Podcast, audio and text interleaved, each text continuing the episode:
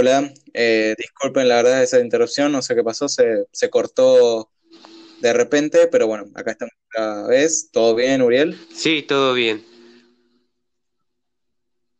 Muy bien. Eh, mil disculpas, por favor.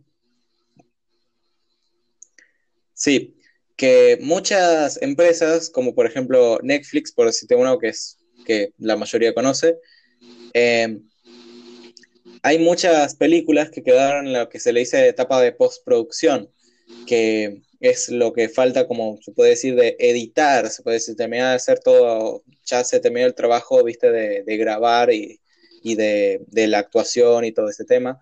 Y nada, seguramente me imagino que los que trabajan en esa parte deben estar, deben trabajar a cuatro manos más o menos para poder eh, sacar algo y mucha, y seguramente en estos tiempos, en, en estos tiempos, por así decirlo, a muchos que nos gusta ver películas y eso, les importa, quieren nada más algo nuevo y no, no les importa si es algo de calidad o, no. Un ejemplo de esto podría ser la película que salió hace un tiempo, no, no, hace un tiempo, no, o sea, hace unas semanas, no sé si ya llegaría al mes, que es la película de Netflix de eh, Misión de Rescate. Eh, no sé cómo se llama, no me acuerdo cómo se llama en inglés, pero bueno, básicamente es una película de este eh, Chris Hemsworth, el de Thor, y que nada, no sé qué cuánto éxito tuvo realmente, pero yo, a mí la verdad no, no me gustó, me pareció una película bastante cliché, que digamos, y no sé, pero bueno, o sea, está bueno que a pesar de todo esto, muchas, varias empresas del entretenimiento, que yo creo que es algo bastante importante, se podría decir, se podría considerar un poco un trabajo eh, de importancia, más que nada en estos tiempos, ya que se, la gente necesita distraerse y no, no pensar en todo lo malo. Es lo que en su momento, hace muchos años, en lo que es la antigua Roma, en lo que era la antigua Roma, se le decía pan y, vi, eh, pan y circo, perdón. Eh, no me acuerdo si era en Roma o en en Grecia, pero bueno, alguno de esos dos era, pero es mm. ese tema. Si no sabes, si querés te explico qué era. Dale, explícame más o menos cómo vendría siendo eso.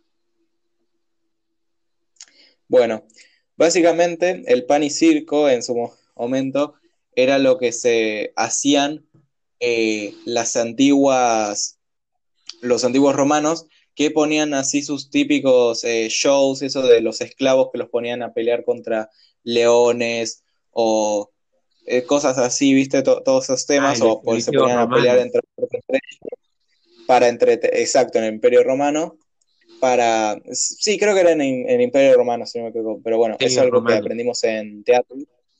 Y bueno, básicamente lo que hacían era, pues, mostraban todo eso y que la gente se entretenía con eso, lo disfrutaba, y también les daban eh, comida, por eso el pan. Y bueno, básicamente hacían todo eso para distraer a la gente de lo que se, de lo que estaba pasando en su, en su pueblo en ese momento de, se puede decir, guerras y, todo eso para que no estén, para que no estén preocupados y mantenerlos distraídos. Que creo que muchas veces se lo ve como algo malo y que se podría decir que muchas veces pasó acá, en otros lados, en temas políticos, pero creo que en estos momentos, o sea, en este momento tan feo que todos estamos viviendo, creo que es algo un poco más necesario que no sería tener que ser visto como algo malo realmente. Eh, porque nada, no, no es algo de lo que tenga culpa una persona, sino que es algo que realmente nadie, nadie se esperaba. ¿Vos qué pensás? Sí, comparto mucho tu, tu punto de vista en que la persona sí necesitamos distraernos de nuestros problemas, ya sean del trabajo, de todo lo que está pasando ahora, de la escuela, de problemas personales. Está bastante bien y cada persona lo que hace es distintas formas de, como por decir, dispersarse. Por ejemplo, ver series, ver películas, escuchar música, hacer ejercicio, ver o jugar algo que te entretenga. Eso la verdad es, es algo muy necesario en una persona para que así no cayera en la locura. Pero Lo que sí tengo que decir es que mm, está bien sobre eso lo que vos me decís del Coliseo Romano, de, de que los hacían pelear, pero sí, lo tengo que decir, es un, es como, ¿cómo te lo podría decir? Es muy cruel, es muy cruel poner a dos personas pelear por el entretenimiento. Aunque ahora que me lo... No, obviamente. Pensá, eran tiempos muy antiguos y además era, era Roma, todos los conocemos más que nada por eso. No, no estoy diciendo obviamente que sea algo así de bueno, no, sí que, no que quiero decir no. que tener vista a la población entretenida con algo y distraída en casos como este de la cuarentena y que todos estamos mal y eso es, es algo necesario. Sí, obviamente. Es que también lo quería un poco aclarar para, para así no decir, oh, pero este chico está, está promoviendo a que dos personas se peleen. Y no, obviamente. lo, único que quiero decir es que sí está bien que las personas se despabilen, pero bueno, digamos que en ese tiempo era algo bastante cruel. Aunque bueno, uno pensaría que también las personas que en esos momentos que disfrutaban ver a personas matarse sería más o menos lo mismo que los deportes así que tengan que ver con el cuerpo, por ejemplo, el rugby, boxeo, artes marciales, pero creo que hay que marcar una diferencia y es que en el Coliseo Romano se mataban directamente. Acá, si bien sí se golpean y una persona puede quedar con unas, con varias cicatrices y, y hasta provocar la muerte, digamos que no es un deporte que en sí se trate de promover que la persona muera o algo así. No, no, simplemente es un deporte que prueba la fuerza de cada persona y la técnica, diría yo. Claro. Y de hecho, sí, la verdad que sí, una cosita más quería poner. De hecho, dicen que muchas personas famosas que del boxeo son en realidad gente pobre, gente que nació en la pobreza o que en sí sus recursos no eran tan grandes como podría ser una persona rica. Por eso se dice que también el boxeo es un deporte para personas no pobres, pero sí como que un poco que de caché. Van, discúlpame, no, mejor no meto este tema. No, no, no, está, está bien. Igual no creo, puede ser, o sea, no que te equivoques, porque creo que en realidad todos los deportes se podrían decir en general, pero yo creo que capaz principalmente lo, sería el fútbol. Eh, porque no, no sé, seguramente escuchaste, muchos saben así sobre esto, que nada, gente como, no sé, Maradona, eh, Tevez, eh, no sé, te, nombro esto porque yo no soy fanático del fútbol, no me gusta para nada. Por pero bueno, básicamente todos ellos, todos ellos vienen de villas prácticamente, vienen de, vienen de familias así muy pobres y de escenas muy pobres y por descubrir, viste, un talento que tenían, lograron eh, llegar muy lejos y ganar miles de, miles de, ¿qué me digo? Miles, millones de, dólares y, todo. Así que, y encima, y lo malo, pero lo más es que terminan abandonando los estudios y cosas así, aunque creo que es algo que ya cambió eh, en este último tiempo, si no me equivoco. Pero bueno, sí, creo que muchas veces el, deporte, la verdad que funciona eh, muy bien para como una salida laboral, como, ¿qué se puede decir? No sé cómo sería la palabra, muy, no sé, muy extraña, se puede decir, capaz, muy extraña de que pase, eh, eh, no, pasa naturalmente y que, nada, eh, una buena salida para los que tienen capaz bajos, bajos recursos. La verdad que sí. Lo que también te quería hablar es que muchas personas se llegan a quejar de esto de los deportes que ganas millones de, de pesos, dólares, como lo quieras llamar, por tan solamente, por ejemplo, en esto del fútbol, en patear una pelota, mientras que una persona que sí tiene estudios y todo eso tiene que estar postrado en una silla y haciendo, yo qué sé, papeleo, cosas así. Ay, tengo que ser sincero, si bien yo apoyo bastante el deporte, tengo que decir que, por ejemplo, me parece un poco ilógico que una persona que no, que no se dedique a algo, ¿cómo te lo puedo decir? A algo un poco más que no sea el deporte, gane más que una persona que sí se parte el lomo todos los días, como podría ser un enfermero, un abogado o cualquier otro tipo de, de trabajo que conlleve estudio. ¿Vos qué pensás? Y, la verdad que nunca, no sé, la verdad que me mataste, nunca me puse a pensar en eso, pero por decirte algo, creo que principalmente hay que pensar que son, la verdad, muy pocos realmente llegan a destacar totalmente en deportes como el fútbol, así para seguirla. Pero es, muy difícil y muy pocos llegan a, totalmente destacar. O sea, los que realmente son conocidos en el fútbol y que uno puede nombrar así de la nada y que serían los más famosos, los que cobran más y todo, o sea, pueden contar con los dedos de la mano, prácticamente, los, con los dedos de las dos manos, ponele 10, no deben ser más de 10.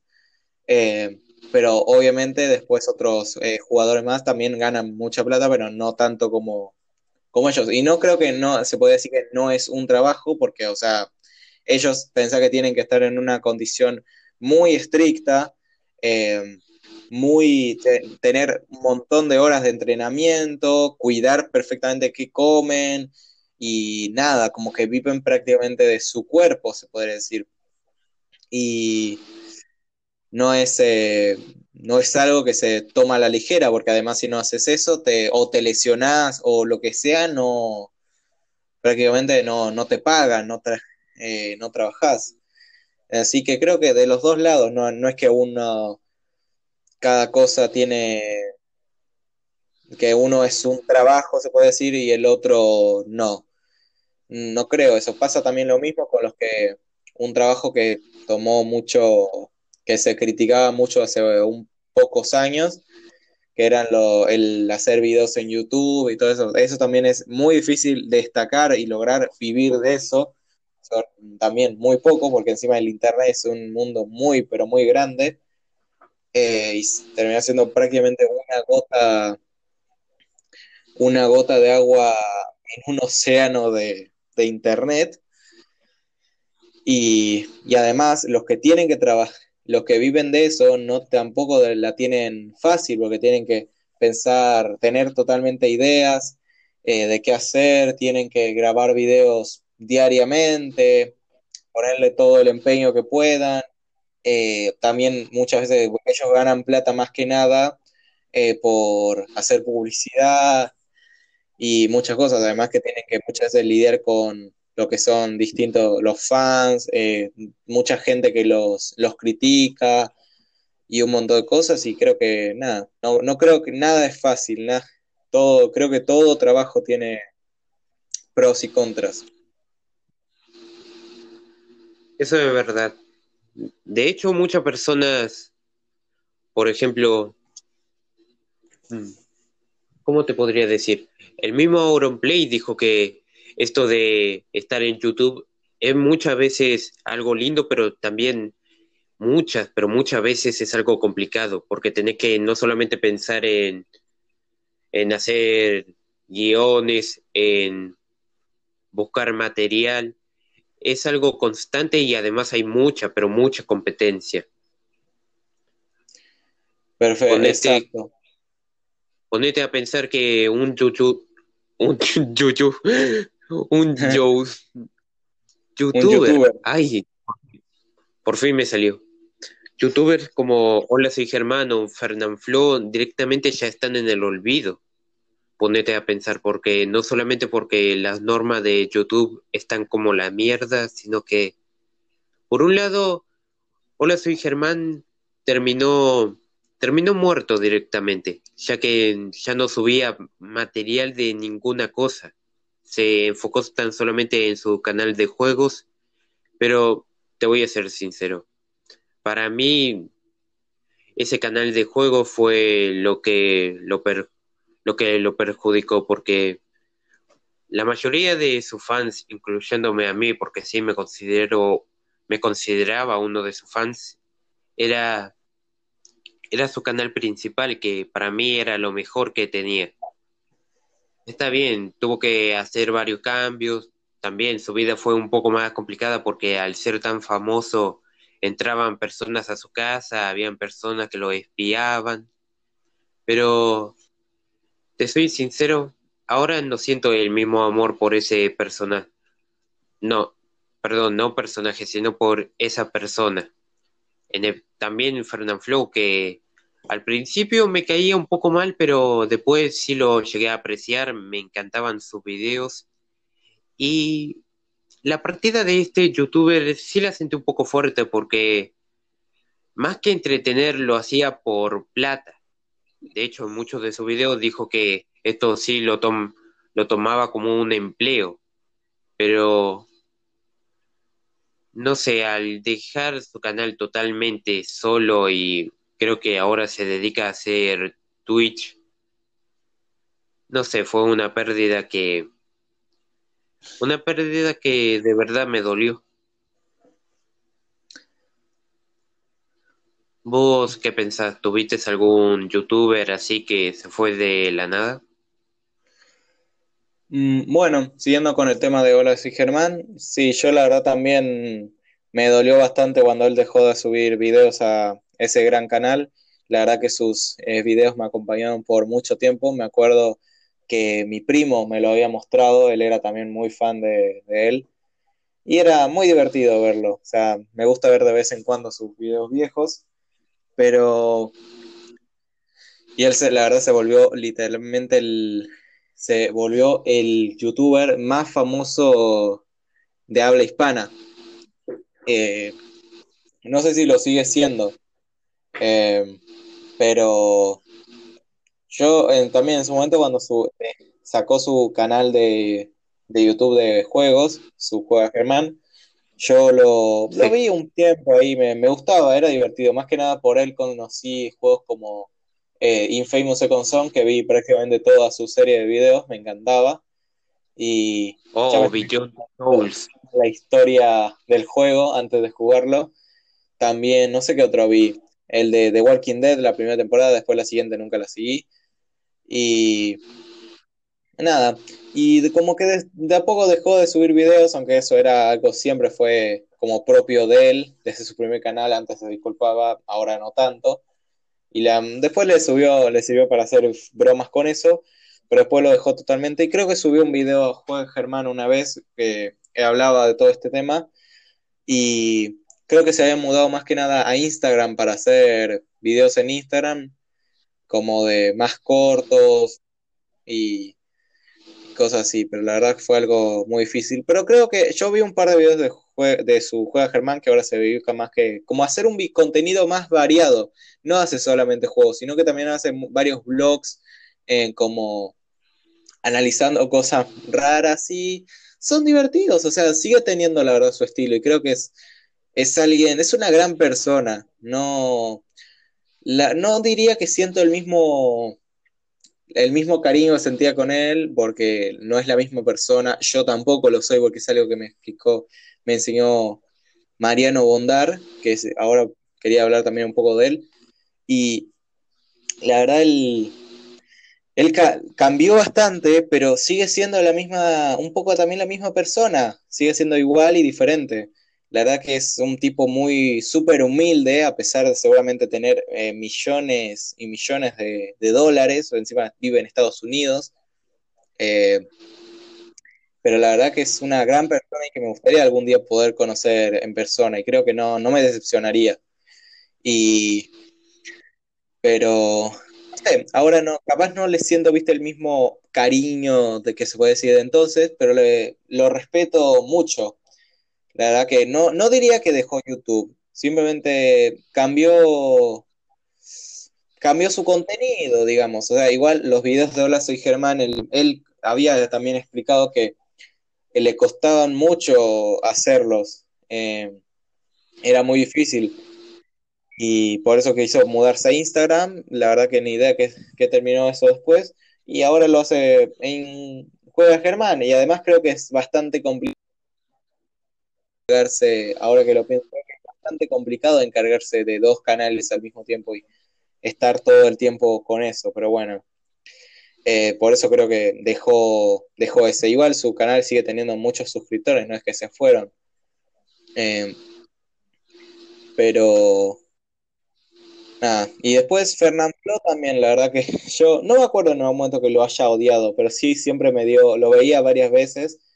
Eh, y era muy divertido en su momento. Yo, cuando yo era un poco más chico, me encantaba todas sus bromas que hacía con Goku y todo eso, y sus videos eran, tenían como su propio estilo. Y también, la verdad que dejarlo, ver lo que dejar de hacer videos fue algo bastante, bastante triste, aunque no, no tengo idea en qué terminó eso, por qué dejó, y eso, papás puede ser porque lo dijiste vos, eh, Twitch. Y tiene sentido porque él tiene, él es alguien, una persona que le encantan los videojuegos y de eso trataba su canal de YouTube. Y Twitch es algo, un canal que se, un, una plataforma que básicamente se usa para hacer los streams de, de videojuegos. Y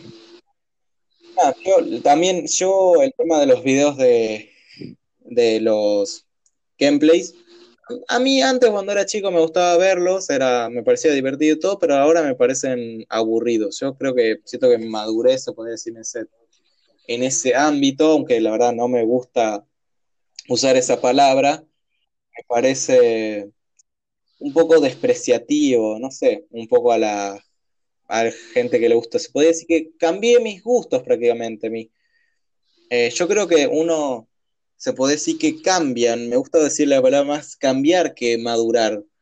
Eh, simplemente cambió sus gustos a lo largo de que pasan, le pasan a uno las cosas.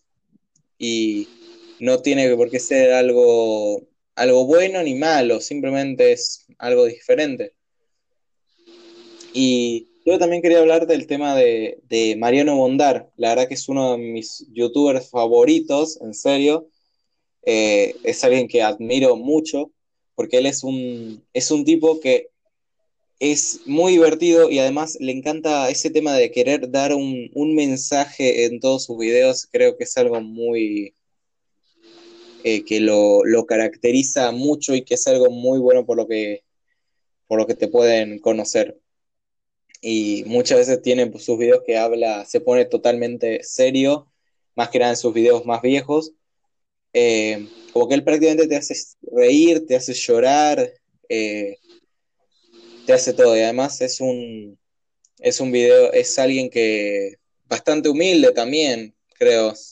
Eh, y en su, él, en su contenido que hace ahora, que cambió mucho desde entonces, antes hacía muchos sketches de comedia, muchos videos serios también. Ahora se pasa, hace videos nada más como de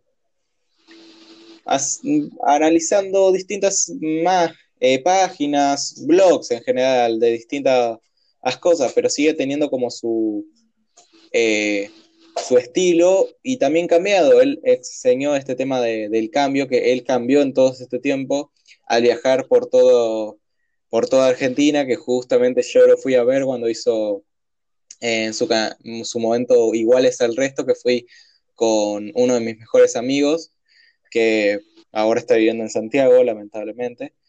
Y eso creo que de las últimas cosas que hicimos antes de, ir y fue, es una de las experiencias que nunca voy a olvidar y que la disfruto mucho. Lamentablemente es ese, el que su amistad con Lucas Castel terminó hace mucho tiempo, yo me, me enteré.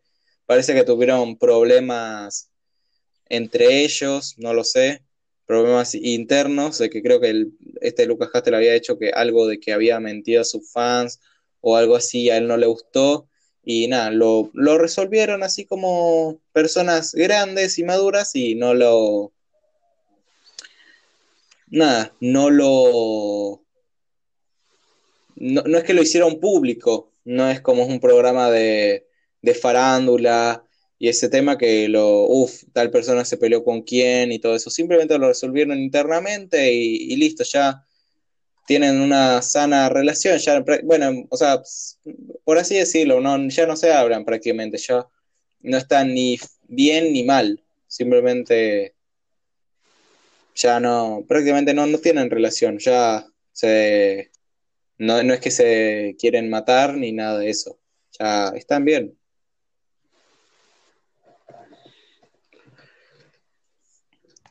Bueno, la verdad que tus experiencias, tu punto de vista sobre estos youtubers, en especial con Mariano Bondar, que parece que es un youtuber que realmente admiras, me parecen bastante buenos.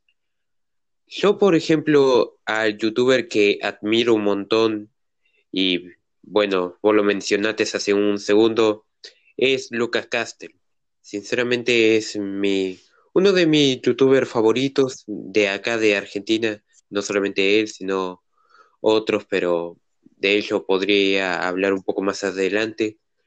Pero me quería centrar un poco más en lo que vendría siendo Lucas Castel, como...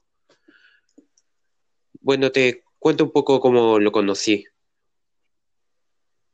Me acuerdo que, que mientras estaba ahí revisando YouTube, como siempre, por ahí, por 2014, me encontré un video de él que no sé si lo viste, es el, el turro en vacaciones. Ese, cuando lo vi me cagué de risa, después seguí, seguí, hablaba con mis amigos sobre este youtuber y la verdad que me quedaba, me quedaba feliz, me, me producía tantas risas, era un humor que se acentuaba a mí un poco random, así de lo loco, de lo loco que es y es alguien que realmente admiro. Ahora, como vos dijiste, como Mariano Bondar cambió su forma de ser, que sí, también lo conozco y también me parece un buen youtuber, también Lucas cambió un poco en el tema de su contenido. Ahora lo que él hace es un contenido más de teorías, de cosas paranormales, que, ojo, esto no viene de, ahora, viene de hace mucho. De hecho, contaba cada tanto anécdotas que le pasaban de chico, cosas que le gustaba investigar.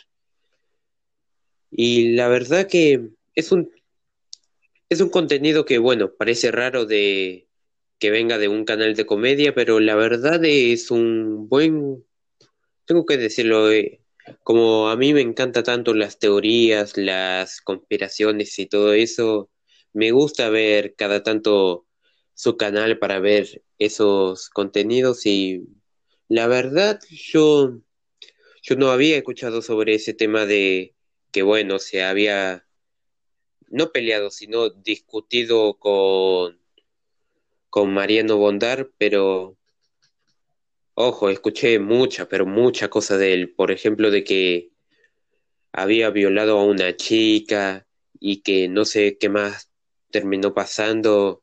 Él, me parece que él sí terminó demostrando de que no era, no era culpable y esas cosas, pero tengo que decirlo, es mi youtuber favorito de acá de Argentina. Va, también tengo a otro como Juega Natalia o Alfredito Games, pero no, mejor las, crónicas de Alfredo, ese es el canal que, más me gusta de él. Pero, te soy sincero, eran parecían una buena pareja, una buena pareja de amigos, pero está bastante bien de que terminara así, o sea, no pelea, sino que, bueno, vos querés hacer esto, bueno, yo voy a ir para ese lugar, vos andate para el otro. Y terminar la cosa bien, o sea, Sí, es feo pelearse con un amigo o discutir, pero creo que es mejor dejarlo por la paz que seguir alargando la pelea y comenzar, no sé, a golpearse y cosas así. Pienso que fue la decisión más adulta que ellos tuvieron y está bien, cada uno va a evolucionar, por así decirlo, en su canal de la forma que ellos quieren y me parece totalmente perfecto. Total, yo no creo es, ese dicho de que las personas nunca cambian o que, por ejemplo, yo que sé, un tigre nunca cambia sus rayas. No, yo sinceramente pienso que las personas pueden cambiar. ¿E-, ¿Estás bien? Sí, sí, todo bien. Simplemente quería asegurarme de que terminaste de, hablar. No me gusta interrumpir a la gente. Em, no, no, está, bueno. Está bien, terminé. Perfecto. Bueno, este, sí, el video que vos nombraste, yo lo vi, creo que se puede decir que fue uno de los primeros que vi de Lucas Castel y también me gusta. Él lo conocí a partir de, Mariano Bondar, prácticamente. Em, porque no, no conocía al otro, al otro youtuber con el que iba a estar, cuando hicieron su show de Iguales al Resto. Y ahí lo conocí y me gustó también. O sea, creo que tienen también un estilo de humor bastante similar. Eh, cada uno tiene sus propios personajes y todo, y, en sus videos viejos se notaban como eran eh, buenos amigos. Y sí, la verdad este tema de que se pelearan fue, es bastante fuerte. Y yo, yo sentía que debía haber pasado algo entre ellos porque ya prácticamente nunca se volvieron a nombrar el uno al otro y nunca volvieron a hacer videos juntos ni nada y era algo bastante extraño, no sé. Y él eh, una vez en su en un vivo que estaba haciendo de Instagram, que yo lo estaba mirando, que como que contactaba a alguien para que le haga una pregunta y uno preguntó qué pasó con Lucas Castel y nada, y él explicó ese tema y yo y ahí me, me saqué la duda. Eh, fue bastante choqueante y encima que prácticamente no hay forma de saberlo, a menos que te des eh, cuenta, porque no, literalmente yo busqué y nunca, no hay ningún video, ninguna teoría, ni, ni nada de eso que, haya pasado entre ellos dos. Es algo bastante impresionante. Eh, y bueno, yo diría que hay cada uno tiene como su, su youtuber, su persona que lo acompañó durante una época en la vida y que nada, uno se da cuenta cómo, cómo va cambiando. Yo, la, por ejemplo, otro ejemplo, un youtuber que yo miraba, que literalmente es un orgullo mío, un youtuber uruguayo que no me acuerdo cómo se llamaba, eh, pero bueno, era un youtuber uruguayo que subía videos eh, gameplays y más que nada, sí, revisando que le salían las eh, que salían legendarias en Clash Royale en ese momento cuando estaba de moda. Y creo que en su momento su canal tenía mil y algo de suscriptores, más o menos. Y yo me acuerdo que yo le había mandado una reacción mía cuando me salió una legendaria que en ese momento jugaba Clash Royale, me gustaba mucho, ya no lo juego más hace años. Y me había salido una legendaria y yo lo, eh, se lo grabé la reacción y se la pude pasar y la mostró y fue uno de los mejores momentos de mi vida. Me sentía como que, no sé, me, estaba en la mesa de Mirta Legrand, por decirte algo.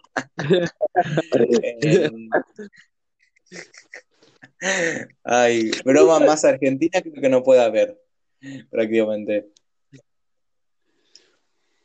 Yo tengo una eh, lista de, de memes de Mirta Legrand acá en mi cabeza que me hacen reír cada momento que los, que los recuerdo. Por ejemplo, Mirta estando sola en una clase y diciendo, ¿y dónde estarán todos los compañeros de del año pasado? No, no del año pasado, sino la reunión de alumnos. ¿Y qué dice? Oh, están oh, sí, están muertos. Sí, imagínate. Sí, o sea, oh, ella está creada en un laboratorio prácticamente, es un ser inmortal. es una locura.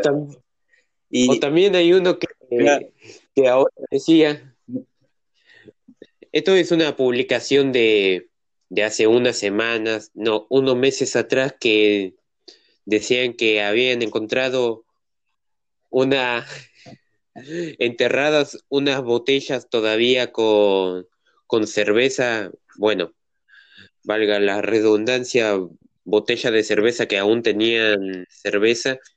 Y un comentario abajo decía lo que quedó del 15 de Mirta Legrand. Ah. no, eso fue buenísimo. No, te cuento este último y ya está. Dale, dale. No, me acuerdo de qué youtuber decían, pero había. Ah, sí, ya me acuerdo de la BBA, un, un comentario de Beyblade Tango que decía que iban a subir nuevos videos y había un comentario que decía: Guacho, vos no subí video desde, desde la confirmación de Mirta Legrand.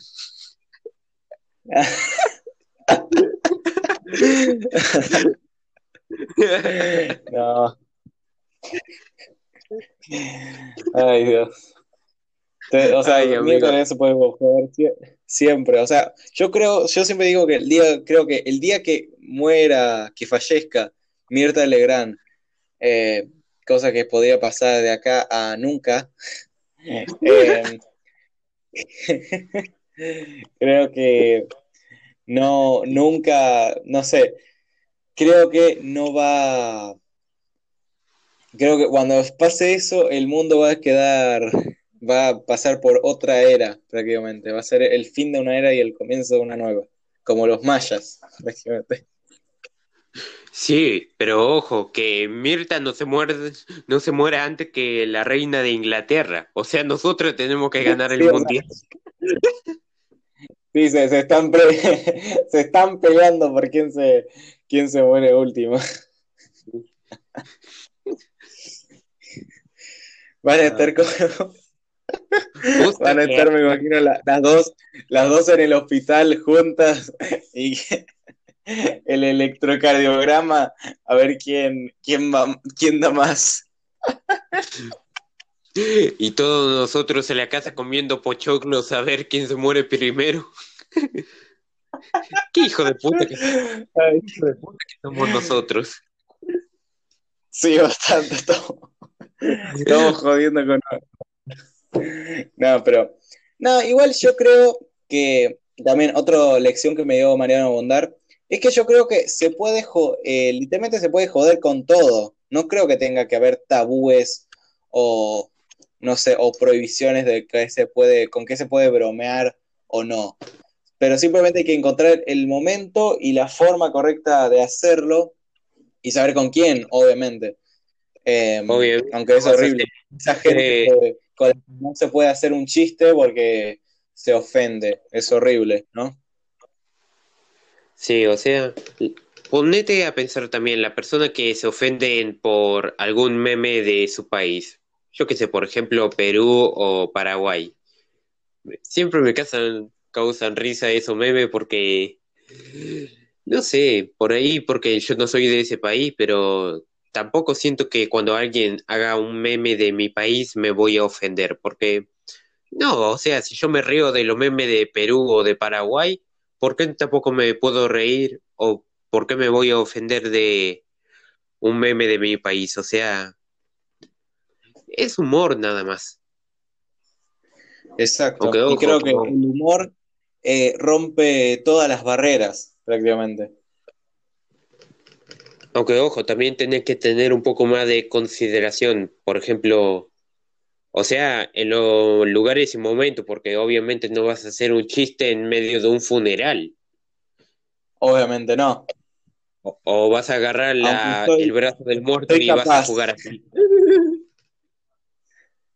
Aunque soy capaz. hijo de puta. sí, lo sé. Eh, igual yo tengo, yo tengo la característica de que yo no, se puede decir que no lloro cuando estoy con un momento triste. Yo me río prácticamente, no, no sé por qué lo hago, pero como que mi forma de pasar algo malo es riéndome.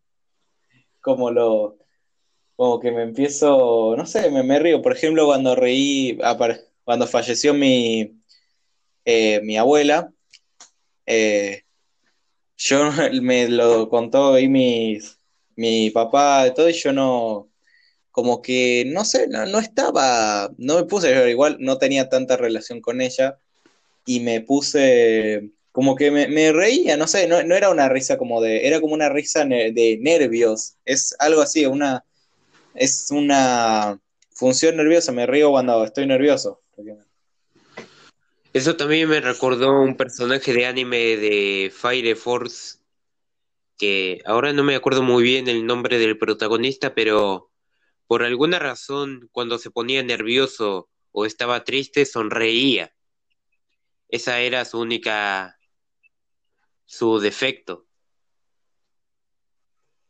O sea, no se reía, sino que sonreía de forma macabra, pero no porque sea malo, sino que era algo que él tenía. O sea, y bueno, algo, parecido más o menos. O sea, no te digo que te pongas mal y de seguramente tu familia obviamente que se va a dar cuenta de que no te reí porque te causa gracia. No, simplemente es un tic que muchas personas tienen. Exactamente, se puede decir que es un tic prácticamente. Eh, y bueno, de aquí estábamos hablando que me. Además, me perdí. Y ese meme que es. Ah, no, te dejo hablar. Está bien. Ese meme que también decías, creo que lo. O yo me lo imagino con una escena de padre de familia. No sé si viste alguna vez esa, esa serie que para mí es. De mis, sí, es una de mis eh, series animadas favoritas. Series que le me gusta más que Simpson. Eh, y ellos hacían un chiste, decía, eh, no puede ser, estoy solo. Esto es más solitario que una reunión de la familia Kennedy. y estaba todo un salón con una persona nada más. Y decía, ¿dónde están todos? Oh, sí, están muertos. y después, ¡pum!, los disparaban. Qué hijo de puta. También, ahora que me sobre esa película de Misión de Rescate, yo sí me acuerdo haberla visto. Y sí, te voy a ser sincero, también me parece algo cliché, pero no sé, un poco como que estoy entre que no me gusta, no me, me parece decente y tal y tal. Pero yo me acuerdo de un meme buenísimo de, de esa película que decía, niño, quédate detrás de mí, y cuando te dé la señal corres y el otro le dice, pero ¿por qué? No traje mi martillo.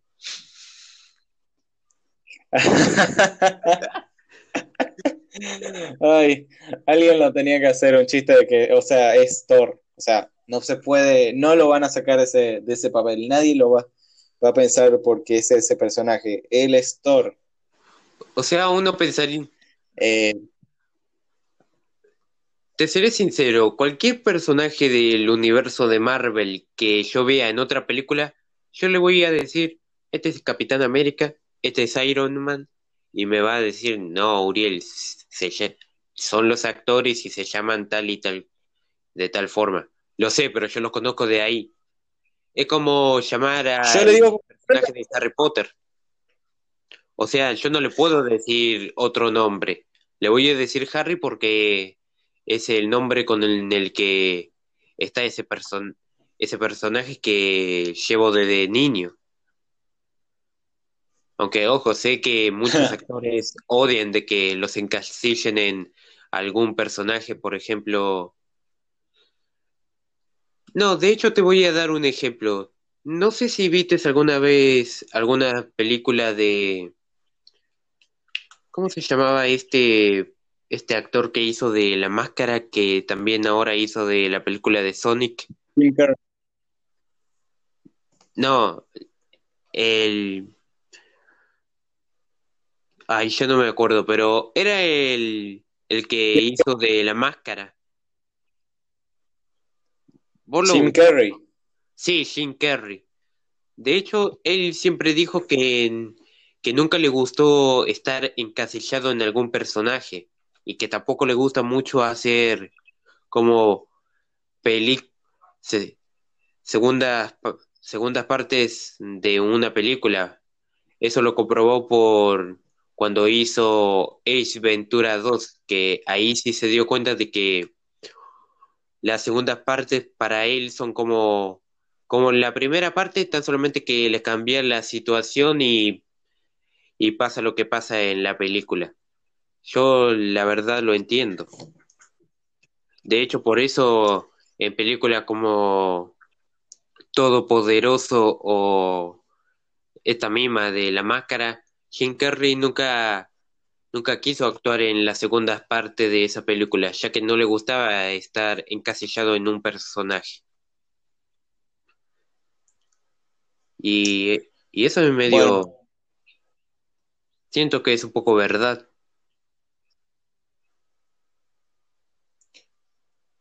Sí, creo que, mira, ese tema no, no lo sabía de por qué no, no actuó en La Máscara 2, en Todopoderoso 2 y todas esas secuelas que casi no tienen nada que ver con la original. Eh, la verdad que me, me diste una gran, un gran dato. Eh, sí, pero tiene sentido, o sea, mucho, creo que a todos los actores no les gusta. Por ejemplo, uno piensa en los actores de El Chavo del Ocho, la serie original que esa serie, yo te lo dije una vez en nosotros en privado, pero la verdad creo que esa, gracias a Te lo resumo así nomás, otro gran canal que me encanta, em, yo lo, eh, no sé, como que te enseñó el chavo del 8 que uno tiene que decir basta cuando estás en tu mejor momento y no cuando estás viejo, eh, peleado con todos y sin ideas, porque casi todos los actores del Chavo terminaron peleados uno contra otro. Primera, principalmente con Chespirito. Primero fue el actor de Kiko, que era, em, eh, no me acuerdo cómo se llamaba.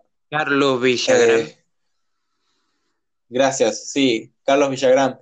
Ellos, que él se había ido del programa y todo por todo ese tema que se supone que era porque la última versión que dio este Carlos Villagrán que la verdad es, impresionante verlo fuera de, su personaje y siendo él y encima como está hoy en día, que tiene barba y creo que él tiene de verdad ese, ese ceseo que, perdón que te lo diga, que también creo que tenés voz, no sé, no, no me gusta, no, no me gusta mencionar. Me ofendiste. No, mentira.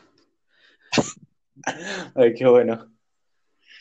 No, sí, eh, hay algunas veces que o no pronuncio la S o hablo con Z. No sé si ahora te lo notaste. No, normalmente la gente dice que, que sí, hay veces que sí se me nota la Z, pero otras que no. Por ejemplo, yo tengo una amiga que me decía que, va, tengo una amiga que me dice que tengo una voz muy linda porque no pronuncio bien la, la S. Pero bueno, es todo un tema así personal mío, pero qué bueno, no me molesta. Hmm, qué bueno. Y lo último que quiero es pelearme con vos.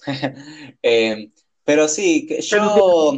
La verdad que es cierto, la verdad, en caso a esa, a esa amiga tuya, la verdad que tenés una, una, una linda voz. O sea, no sé, tenés como una bastante adorable. Pues podrías hacer de la voz de algún niño o algún adolescente prematuro.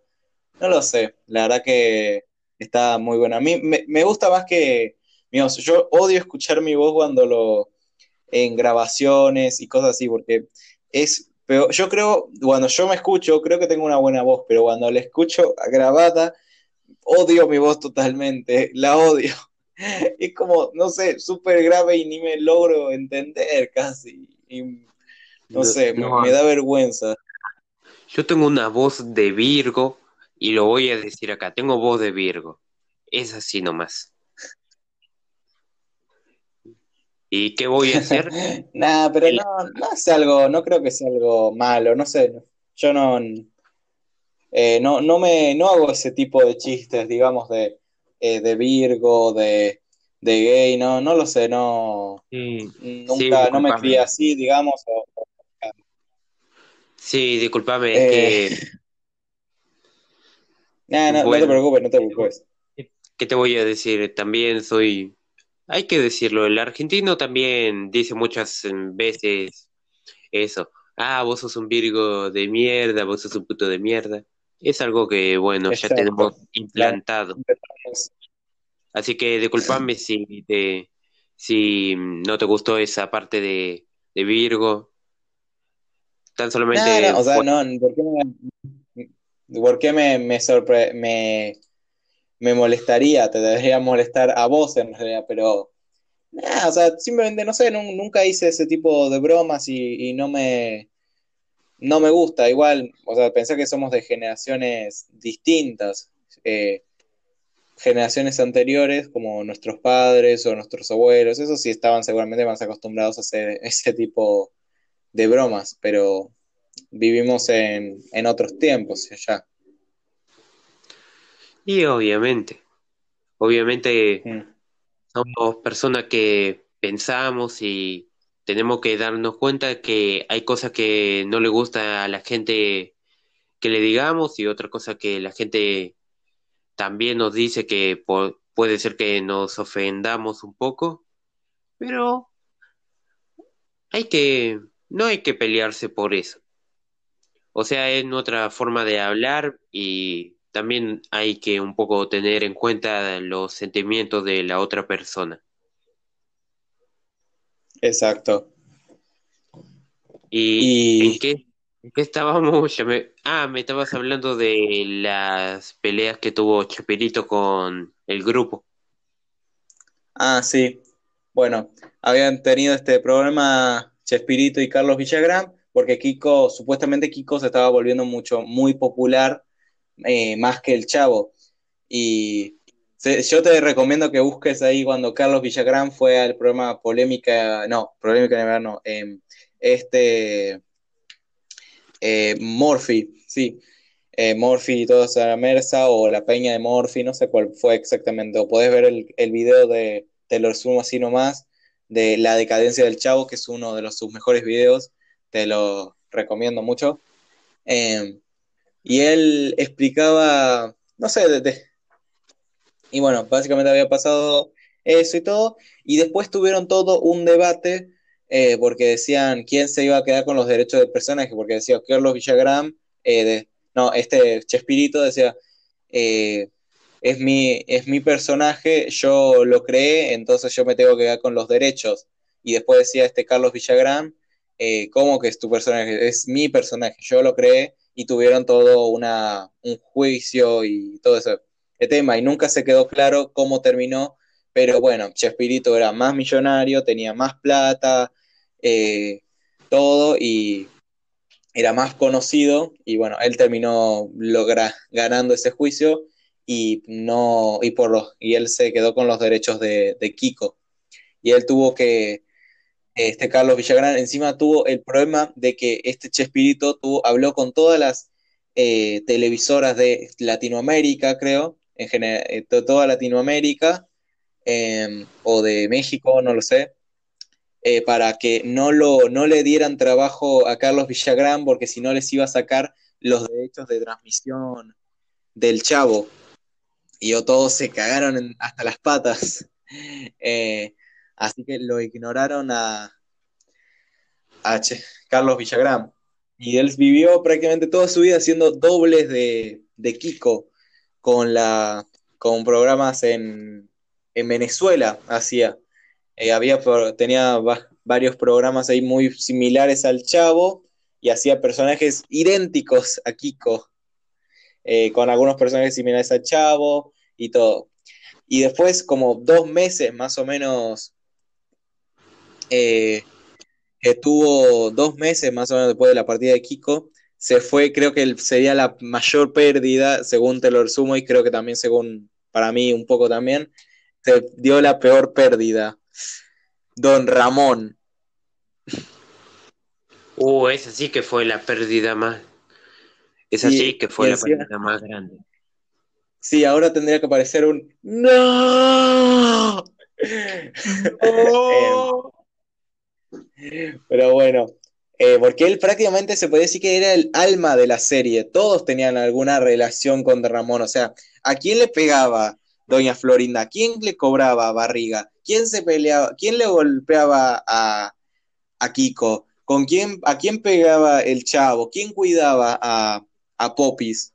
Em, no, Popis no, em, a eh, la chilindrina, sí. Eh, ¿Y a quién acosaba esta la bruja del, del 61. Eh, todos, todos en el programa tenían alguna relación con, eh, con Don Ramón. Y la verdad que es, él, y él encima al irse dejó claro que, él era el alma de la serie. Y los motivos de, su partida tampoco fueron muy, eh, muy claros, porque él estuvo no sé, la última versión que salió fue del, hermano de Don Ramón, que decía, porque parece que la, la esta doña Florinda, no me acuerdo cómo se llama de la actriz, em, había empezado a dirigir y a él no le cabía muy bien, él no le cabía muy bien que una mujer esté al mando, ¿viste? Y bueno, o sea, uno eran otros tiempos y dos es mexicano. No, no es por ofender a nadie, pero muchas, eh, no sé, ahí está el estereotipo de que los mexicanos son bastante machistas y bastante conservadores, no sé. Eh, y como que habían tenido ese problema. Y después de eso, como que todo, como que no tenía sentido nada y era muy, eh, muy loco. Y era, y encima todo ese tema para mí es muy complicado, toda esa polémica que quedó por siempre y después que hubo eh, hace uno, un tiempo, yo escuché una, una noticia que había de una plata que tenía que, que cobraba, no lo sé, el que hacía de este profesor Girafales. Y como que todos quedaron peleados con todos y no, uno no sabe a quién eh, con quién estar porque no sabes quién es el bueno y quién es el malo, porque podría ser eh, Kiko que traicionó a, Chespirito, eh, o, fue al revés, o que Chespirito fue el malo que no que los traicionó a ellos. No, no creo que nadie era un santo, no existen prácticamente, no, no existen los santos, todos tienen cosas malas. Y yo, yo me decía eso mamá, que Chespirito la verdad no, no era ningún santo. Eh, pero bueno. Y después todo eso, la serie fue después de mal en peor. Eh, los personajes empezaron a envejecer, ya no mm, hacían como capítulos más cortos, en vez de hacer los capítulos de 20 minutos, hacían como cortos de no sé cuánto, de sketch, creo que eran, y tenían 20 millones de capítulos repetidos y y todo. Lo que sí parece que está, es muy lindo fue el, un capítulo en, eh, de los nuevos que salió, apareció Don Ramón, que volvió por un capítulo o algo así, hizo una aparición especial, y, al parece, y parece que supuestamente la eh, actriz de la chilindrina no sabía que él volvía. Y supuestamente su reacción de cuando volvió era real. y, es y verlo así en cámara es, algo igual, es una escena muy, muy linda. Imaginarte además eso lo hace todavía mejor. No, eso sí que me parece muy lindo. Y si te puedo dar mi opinión sobre el programa. Bueno, em, también vi un video. Nada más. Ah, sí. Hablar sin Y después, bueno, eh, cuando terminó la serie, este, viste la serie animada, ¿no? Me imagino. Sí, fue la primera que vi. Sí, yo también. a mí me, la verdad me, me, gustaba, mucho más la serie animada que la, real. Y era una, la razón por la que no aparece la chilindrina en la serie parece que porque la actriz es la única que logró ganarle en un juicio a, a Chespirito y quedarse con los, los derechos de, de, autor. Y ellos, y básicamente todos los actores vivieron el resto de sus vidas, eh, bueno, porque la mayoría siguen vivos igual, eh, vivieron en un mundo donde estaban ya encasillados haciendo eh, apariciones, parodiando esos personajes y todo, y no, como que no pudiendo actuar de otra cosa. O cosa que no, no se pasó con Casados con Hijos, es un programa muy famoso acá en Argentina, que es, fue muy famoso para terminar hace años. Eh, la actriz eh, Luisana Lopilato, la que hacía de Paola, a mí me, me enorgullece mucho cómo ella, a pesar de haber hecho un programa, un personaje tan idiota como es Paola, pudo eh, expandirse sus habilidades de actuación y ser totalmente versátil y trabaja más que nada en películas de, de drama, eh, como ese, esta que es eh, Perdida, creo que se llama, capaz me equivoco, y ahora va a sacar otra serie nueva en Netflix, de, también que es como de drama, no me acuerdo si es serie o película, creo que es película, y eso creo que es impresionante, y es algo que no creo que les gusta a todos los, a los actores ser encasillados. Eh, porque un actor tiene que ser eh, versátil, tiene que poder conseguir trabajo en cualquier, en cualquier cosa. Y que además seguramente llega un punto que ya te cansa de que ya no puedas salir de, de ese personaje. Bueno, muy buena tu explicación sobre todo lo que conllevó a la caída del Chavo del Ocho. Para mí, el Chavo del Ocho yo lo conocí como voz en la serie animada. Te soy sincero, era de mis series favoritas. Tenía un humor bastante lindo.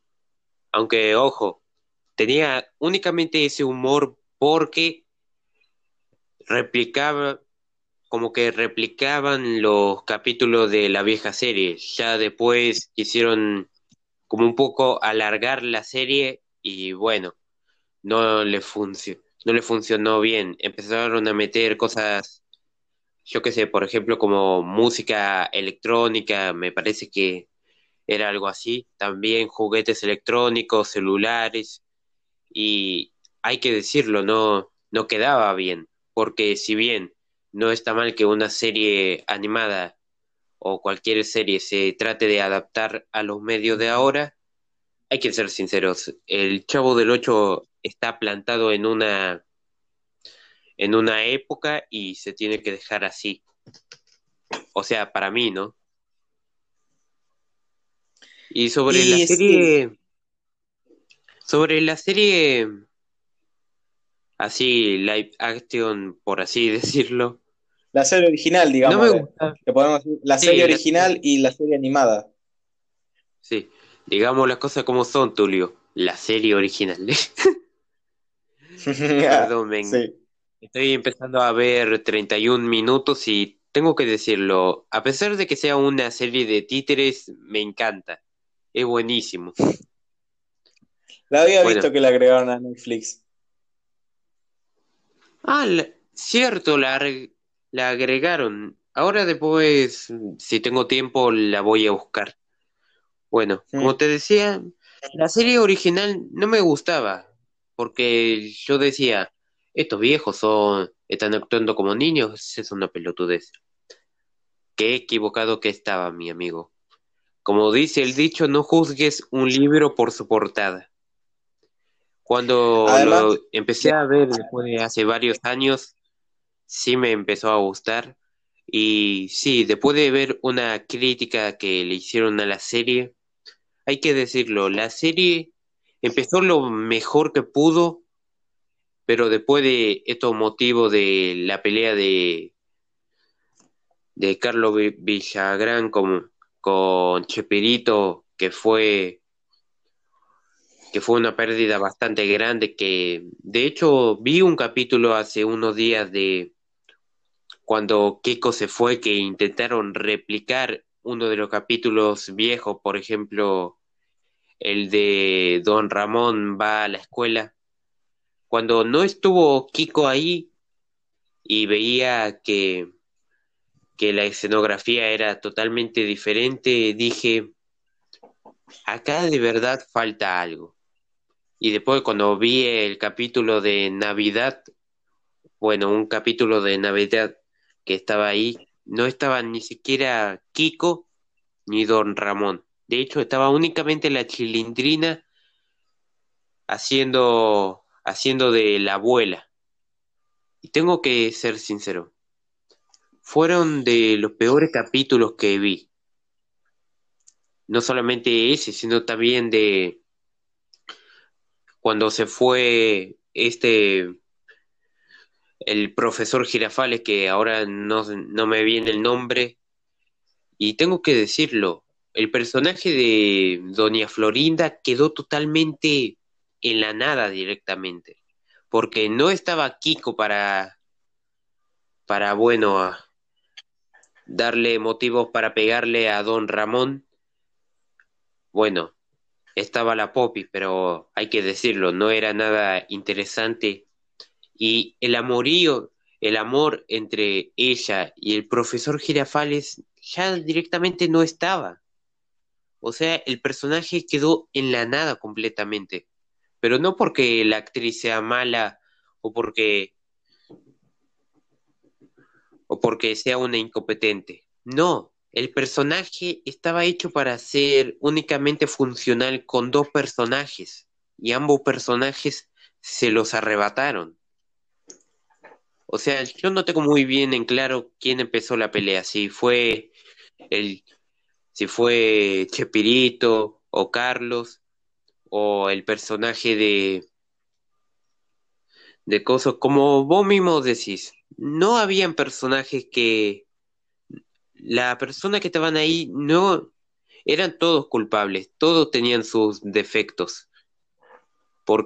y ojo, también Chapirito nunca fue un santo, aunque ojo, sí lo, lo idolatro como un comediante bastante bueno que no necesitaba utilizar malas palabras o, o hacer humor negro como ahora se lo hacen. No, él era gracioso también actualmente gracioso si ves algún capítulo del Chavo del, del 8 o de, por ejemplo, el Chapulín Colorado, era igualmente gracioso sin depender de ningún personaje.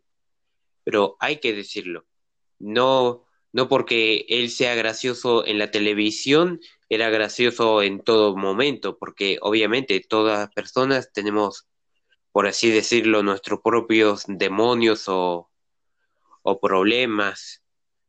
O sea, la vida de un comediante no es... Sí, la vida de un comediante no es siempre risa tras risa, no. De hecho, esto también se podría ver en el trabajo de un payaso. ¿Un payaso para qué está hecho? Para reír.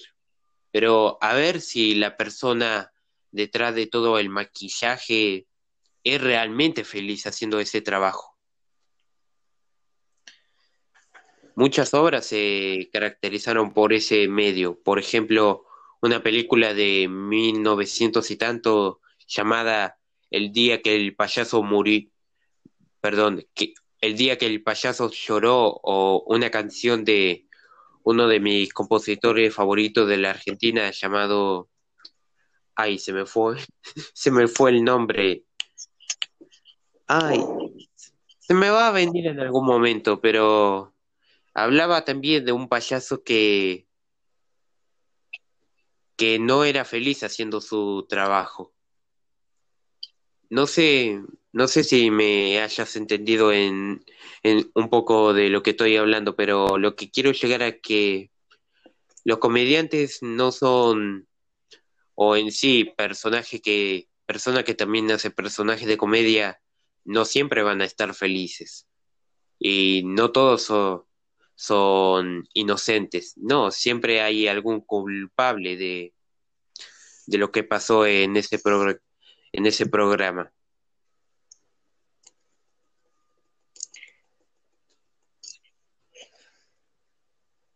Bueno, em, sí, yo exactamente. Yo, eso pasa con cualquier comediante. Por ejemplo, una vez este, hola, soy Germán, hizo un chiste diciendo eh, incluso he escuchado a gente decir, si Jim Carrey fuera mi amigo, seguramente me reiría todo el día. Y no, es una persona normal, tiene derecho a, a veces no estar feliz y eso le pasa a cualquier tipo de comediante, payaso o lo que sea. Pero sí, la verdad que Chespirito tenía esa, esa calidad, esa capacidad de hacer reír eh, sin necesidad de ningún tipo de humor negro y simplemente humor totalmente inocente que podría disfrutar toda la familia. Humor así de golpearse, de humor como de película de Adam Sandler prácticamente, como películas de, no sé, simplemente eh, humor tan básico que cualquiera puede disfrutar, que no creo que sea algo, algo malo. Y sí, lo que pasa, lo que te pasa a vos con el tema de los capítulos, creo que, que viste los capítulos eh, más eh, nuevos de su momento, porque no sé cómo clasificarlos porque son todos eh, viejos, pero como que en sus últimos momentos todos ya estaban muy viejos y era te daba mucha vergüenza que estuvieran vestidos de chicos. Y, pero sus capítulos viejos, o sea, los capítulos originales, todos son los que son como su etapa, su era dorada, prácticamente. Eh, como por ejemplo ese de cuando el, cuando Don Ramón ejerce docencia, eso que va, que va a la escuela ese creo que es uno de mis capítulos favoritos, aunque bueno, no, no vi un montón, voy a ser sincero. Eh, vi un par, no sé, un tiempo quise ver y lo vi un poco con mi papá y todo, fue, fue divertido y sí, me, me reí, me reí mucho. Y también, eh, no sé, eh, ¿qué más quería decir? Ah, y que también el tema de Chefirito, un video que está muy, que es muy, pero muy lindo, que te lo recomiendo que lo veas, es el uno que hice, alguien hizo, no sé, que hizo un homenaje a Chespirito cuando, no sé si cuando falleció un tiempo después, no sé, de que de todos sus personajes eh, con la animación del chavo animado como para celebrarlo. Y decía como gracias por, eh, por darnos vida y era tan lindo, o sea, eran los personajes del Chavo del Ocho, el Chapulín Colorado y otros personajes que, que él hizo y que era, la verdad es un, es un video que me da mucha, mucha ternura y que te lo recuerdo, te recomiendo que lo veas. Y también una imagen que una vez, un par de veces vi, que es muy linda de el Chavo reuniéndose con Don Ramón en el cielo, porque los dos, los dos actores están, fallecieron hace, Don Ramón hace mucho más tiempo. Y es, eh, la verdad que también es, una escena tan, una imagen tan linda. Sí, yo me vi ese, ese cortometraje de los, de los personajes que hizo Cheperito Te lo, te lo puedo decir así, me quedo sin palabras ahora que ahora que recuerdo ese capítulo. Hasta un poco me dan ganas de llorar porque sinceramente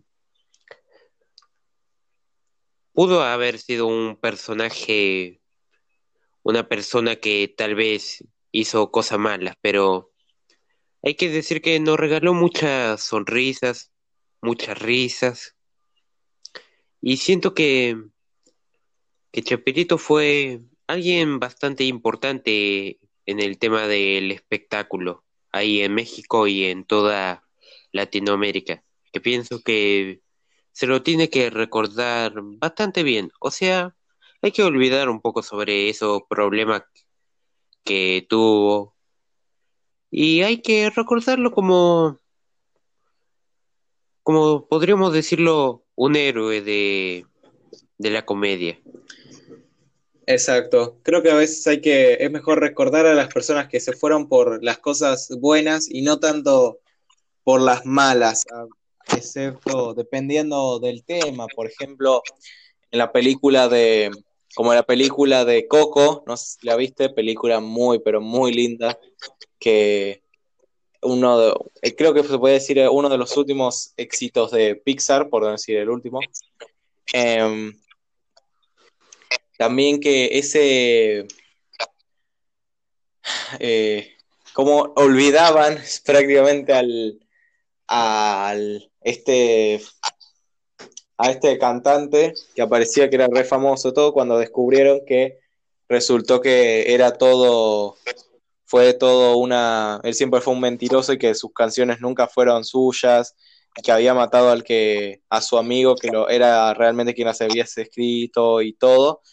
Creo que ahí sí habría que esa aunque la persona haya se haya ido sí hay que olvidarla y darse cuenta de que no era alguien bueno. Pero alguien como Chespirito que después tuvo muchos líos, eh, todos esos líos eh, con sus actores y todo, pero que igual todas sus obras eh, y todos sus, personajes y, y, todo nos dieron muchos momentos de alegría a gente que la vio ahora capaz, que la encontró, o también mucha gente muchos adultos de hoy en día que lo pueden recordar perfectamente, como ya sea mi papá, tu, tu mis papás, eh, tus, tus viejos, eh, nuestros abuelos, capaz también, quién sabe.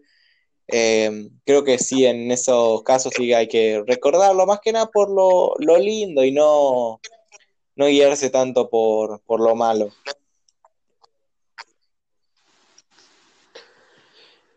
Es así, Simplemente lo que voy a decir. Es así, hay que recordar a las personas lo mejor posible.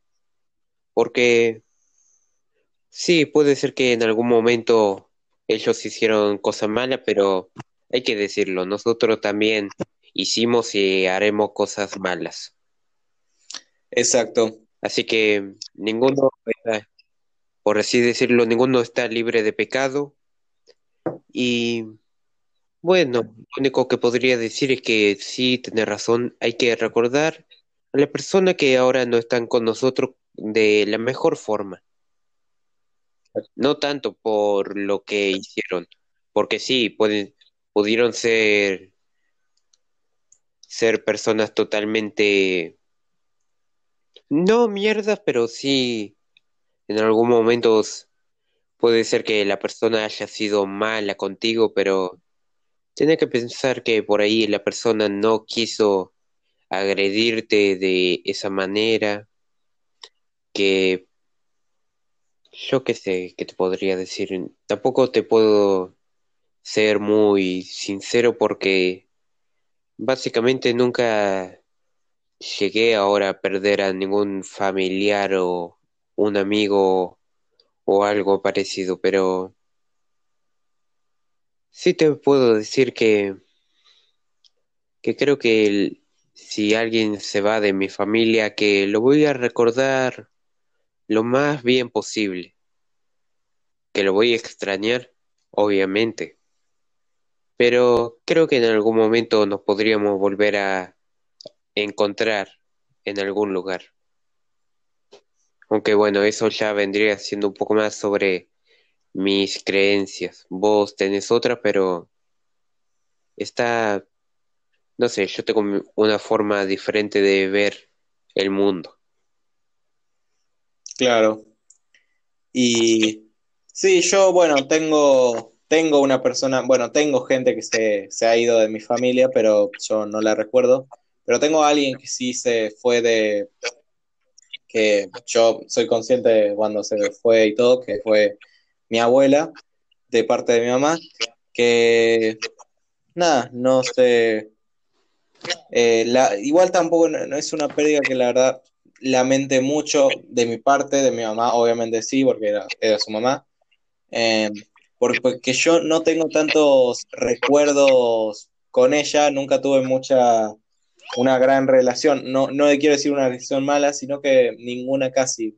la vi un, pa, unas cuantas veces, la, vivía en Mar del Plata, la visitamos de vez en cuando, pero no tengo un recuerdo, uff, que, no sé, la voy a extrañar por el resto de mi vida. Tengo otras personas que no son de mi familia por sangre, que es por, por ejemplo, una señora eh, que se llama eh, Tessie, que es una señora muy, muy vieja, que yo, muy, muy viejita, que me cuidaba a mí cuando era bebé eh, y chiquito, eh, cuando mis papás trabajaban y que nada, después, un tiempo después, cuando mi mamá tenía que ir a Buenos Aires para comprar ropa para vender, que iba con mi papá y nos quedamos, eh, con, nos quedamos con ella, ella, con ella, yo y mi hermano, y con ella sí que tengo muy lindos recuerdos y es una, es como mi abuela postiza, se puede decir, una abuela adoptiva que tengo. Y que si el, día de mañana eh, ella se va, yo creo que sí, la, lo lamentaría, eh, los, la, lo sentiría mucho y que sí la, la recordaría, recordaría mucho sus, esos buenos tiempos.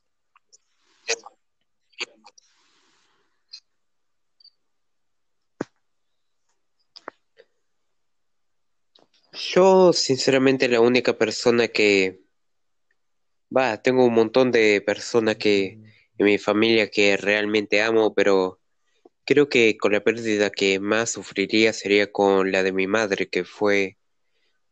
que fue, que es la persona que más admiro, la persona que más amo en,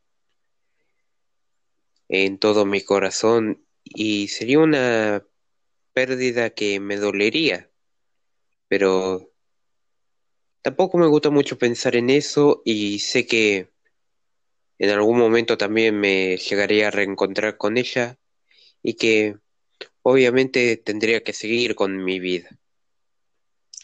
Exactamente, y no... La cosa es no olvidar, no olvidar, pero tampoco quedarse en el pasado, seguir adelante. Exactamente. Y también hay, no, no hay que tampoco pensar tanto en eso ahora, simplemente hay que valorar a las, a las personas que ahora están con nosotros y eh, disfrutarlas lo más posible porque uno nunca sabe cuánto les puede, cuándo puede acabar, porque la vida prácticamente es, es un segundo, es una mala una mala decisión, incluso cruzar mar la calle, quién sabe. Eh, por eso, siempre hay que valorarlas y disfrutarlas mientras, mientras estén acá.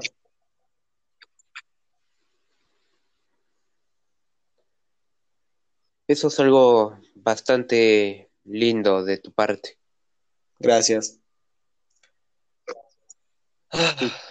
Bueno, la verdad que esto. Wow. Sí que no, nos extendimos mucho. Llevamos una hora. Sí, nos extendimos, pero abarcamos casi casi todo lo que queríamos hablar. Sí, yo en realidad tenía otro tema en mente, como estábamos hablando de series y películas, yo quería como, no sé, más que eh, contar, ah, sí. que contemos eh, ¿Qué películas y series estamos viendo en esta cuarentena o qué películas más recordamos de su momento? Eh, series, películas, anime, lo que sea. Eh, ¿Querés empezar yo o empiezo yo? ¿Querés empezar vos o empiezo yo? yo. A ver, ahora tengo, tengo un poco la garganta media seca. Espera que voy a tomar un poco de agua, pero Vos habla que yo te escucho. Claro. A mí me está pasando lo mismo. Eh, bueno, yo ahora... Si no, lo podemos Yo ahora la película... A ver, ¿qué películas vi? Yo en este tiempo me puse, hace un tiempo las que más recuerdo son, eh, me puse a ver las películas de, las dos películas que me faltaban de Star Wars, que son las de los últimos Jedi y eh, el ascenso de Skywalker. que me gustaron, o sea, estuvieron buenas, no fueron terribles. Creo que me gustó más el ascenso de Skywalker, pero creo que no hay ninguna que se compara a las, a las viejas. Mi favorita creo que siempre va a ser el episodio 6 con el regreso del Jedi, que principalmente mi escena favorita es cuando están eh, viendo a la nada ahí Leia y Luke y aparece y aparecen los fantasmas de la fuerza de Yoda, de Ben Kenobi, de Obi, o de Obi-Wan, y que aparece ahí el fantasma de Anakin, y encima que la primera, que la nueva versión que sacaron tiene al actor que hace de Anakin en las películas de, de la de la amenaza fantasma en adelante, de las, eh, de las precuelas, que creo que es algo muy lindo y que, no sé, al menos yo, al ver las películas, las precuelas primero, me hizo, fue como algo que me hizo muy, muy feliz, porque era algo que, no sé, tan lindo.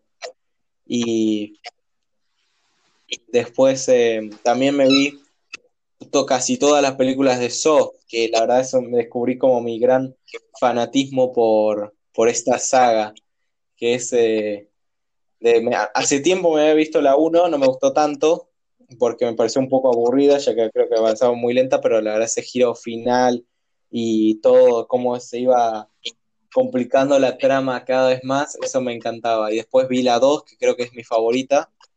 Después eh, la 3, la 4, la 5, la 6 y la 7 no la vi porque no estaba en la plataforma que yo estoy usando ahora de, para mirar películas que es Amazon Prime Video, que por cierto te la recomiendo mucho que te, que te la instales todo, que está increíble, tiene muchas películas. No está tan buena como Netflix, pero tiene más variedad. Y creo que quiero encontrar la eh, cuál es la, la, perfecta, cuál es la compañía para ver películas suprema. Em, la, la, plataforma de películas suprema.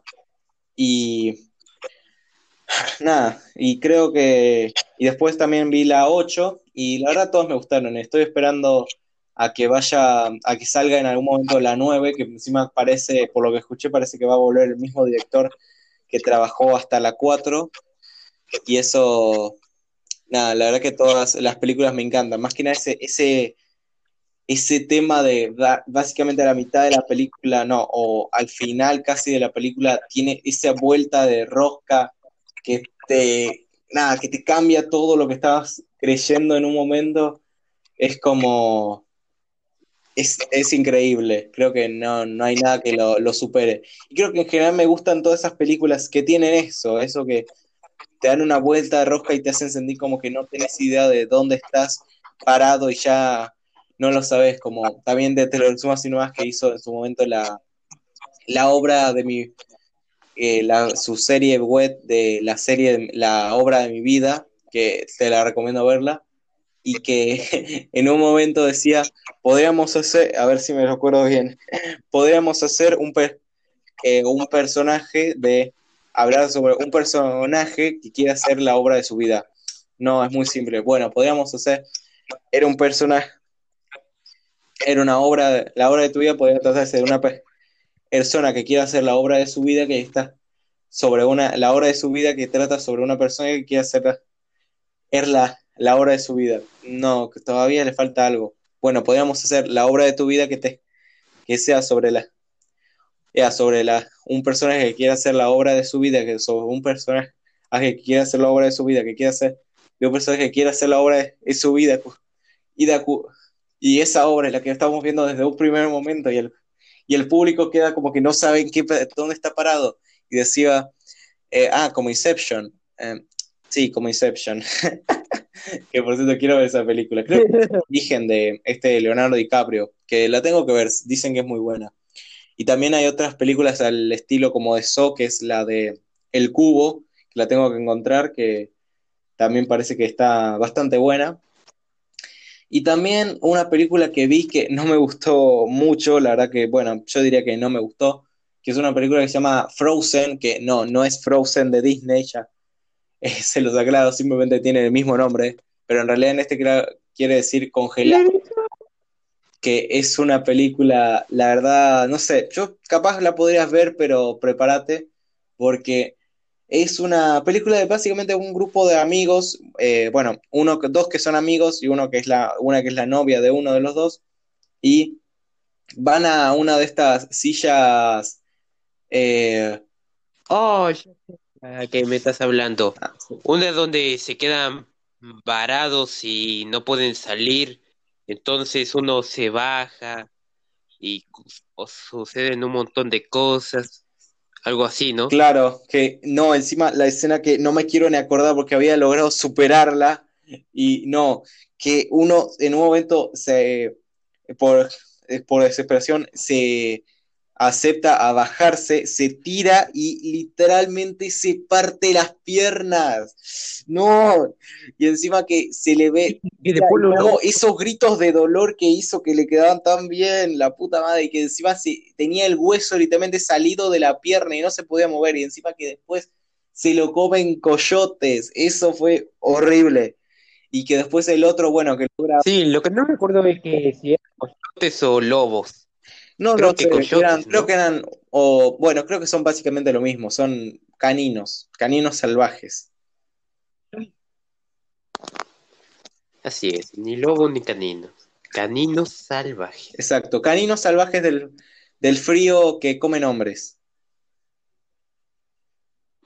Sí, después yo, yo lo que más me acuerdo es una escena donde la mina ya no puede aguantar más, entonces se termina orinando en, sus pantalones. Después, no me acuerdo bien cómo se había bajado, que había llegado a la carretera totalmente tranquila y un y al final un auto sí la pasa a recoger. Ella cierra los ojos y siempre interpreté ese final como que la mina ya no dio más y se murió ahí en el auto. Pero no sé muy bien ahora. Igual, esa película hasta solamente vi unos fragmentos y. Y ahí nomás, pero. No te podría decir que ni es buena ni es mala, porque tan solamente me acuerdo de esas cosas y no me acuerdo también el contexto. Bueno, yo la, la vi completa y no me. No sé, no, no diría que es mala, sino que no es para mí. Digamos, no, no me gusta ese tipo de películas, la verdad. No, no me gustó como... La verdad que está muy buena la idea porque encima la película está hecha 100% de actuación de, los, de las personas y no son... casi no tienen escenografía, no, no tiene la película, no se basa de la escenografía de los de la producción y todo eso, básicamente se basa de la actuación de ellos. Y nada, y en un momento también está el, el otro que decide como colgarse de los cables ir ahí, y encima que eran cables de fierro que le cortaban los guantes y tenía las manos como llenas de sangre y todo, ah. y trata y agarra el coso de los para esquiar para defenderse de, lo, de estos eh, caninos salvajes del hielo y eh, nada, logra como que logra bajar, pero después eh, y con vos que te preguntabas cómo bajó, parece que el chico cuando se subió a eso había desatornillado un poco la, silla y estaba como medio dado, medio dado vuelta, medio torcida. Y en un momento se empieza a tratar de bajar y todo y se desenreda. Toda y baja un poco y, en y se estaba encima cortando, se estaba por caer. Y logra salir y estaba ya en una, por suerte estaba ya en una distancia que ya no era, ya no era peligrosa caer y nada, y por suerte se salva y estaba totalmente congelada, se estaba arrastrando prácticamente para llegar y lo ve encima, ve al chico, al chico este que había logrado bajar y estaba siendo devorado por los lobos. Estaba ya, no quedaba nada de él prácticamente. Pero se notaba que era un cuerpo humano, era algo horrible.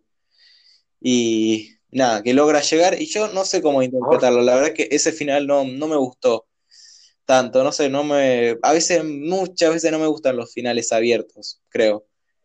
Em, y no sé fue como un final Según mi mamá, ella que la vi con ella, que ella le gusta esa película, eh, según ella dice que la chica sobrevivió, pero no lo sé, la verdad.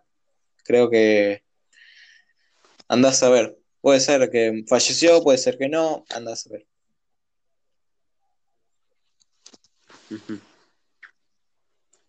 Después, una película que sí tengo que decir que no me llega a gustar de... Básicamente, nunca tuviste una película que no, no te gusta verla, pero no porque sea mala, sino que directamente ya no te gusta. Que toma algún concepto que vos odias o algo así y directamente no podés ni verla. ¿Nunca te pasó? Em, y no lo sé, la verdad, ahora no me viene ninguna a la cabeza, pero contame. Bueno, no me acuerdo ahora bien eh, el nombre de la película, tan solamente sé que es protagonizada por el mismo chico de Transformers 1, 2 y 3. La 4, bueno, ya no Sí, sí, aparece. eh, te sé cuál es, pero no me acuerdo el nombre. Sí. Sí.